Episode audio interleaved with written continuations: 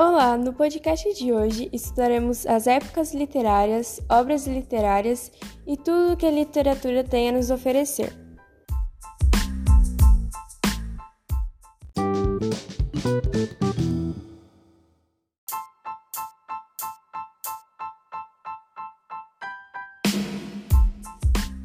No dia de hoje aprofundaremos o assunto sobre o movimento literário mais conhecido como trovadorismo, que surgiu por volta do século XI e XII na Europa e nos países França, Portugal e Espanha.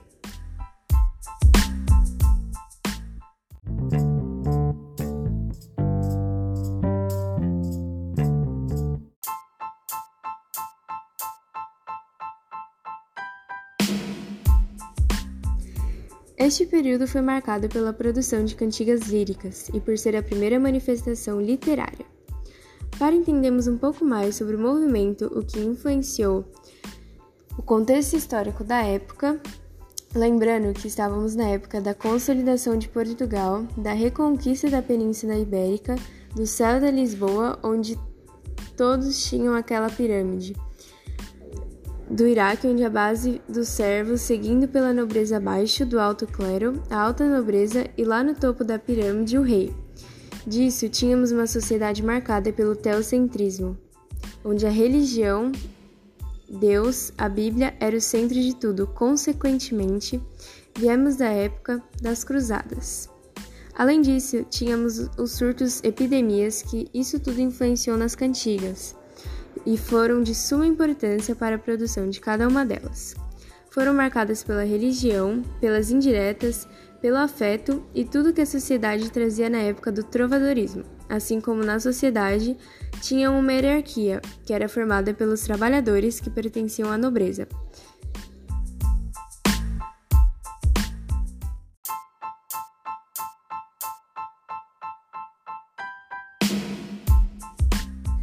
Esses trabalhadores que pertenciam à nobreza também escreviam cantigas e jornais, que eram um meio de diversão da nobreza.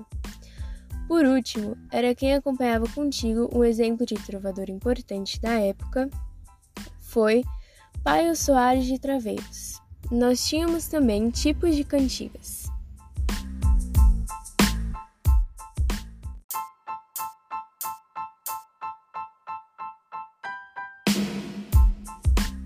Nesses tipos de cantigas estavam inclusos as líricas, na quais eram cantigas de amor e amigo, na quais o foco principal era o sentimento das emoções.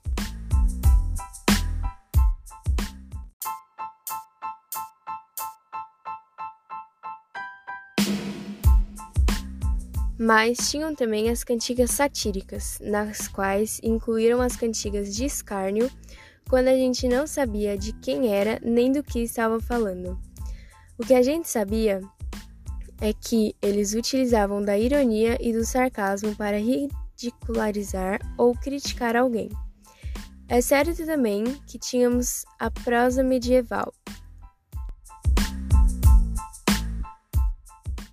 Não era mais a corte, e sim a radiografia, na qual falava sobre santos, novelas entre outros.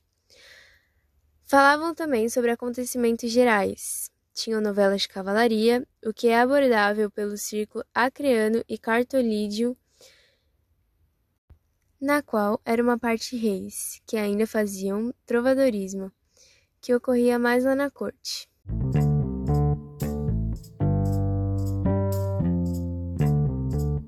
Bom, nosso podcast de literatura de hoje foi esse e espero que vocês tenham gostado. Um ótimo dia.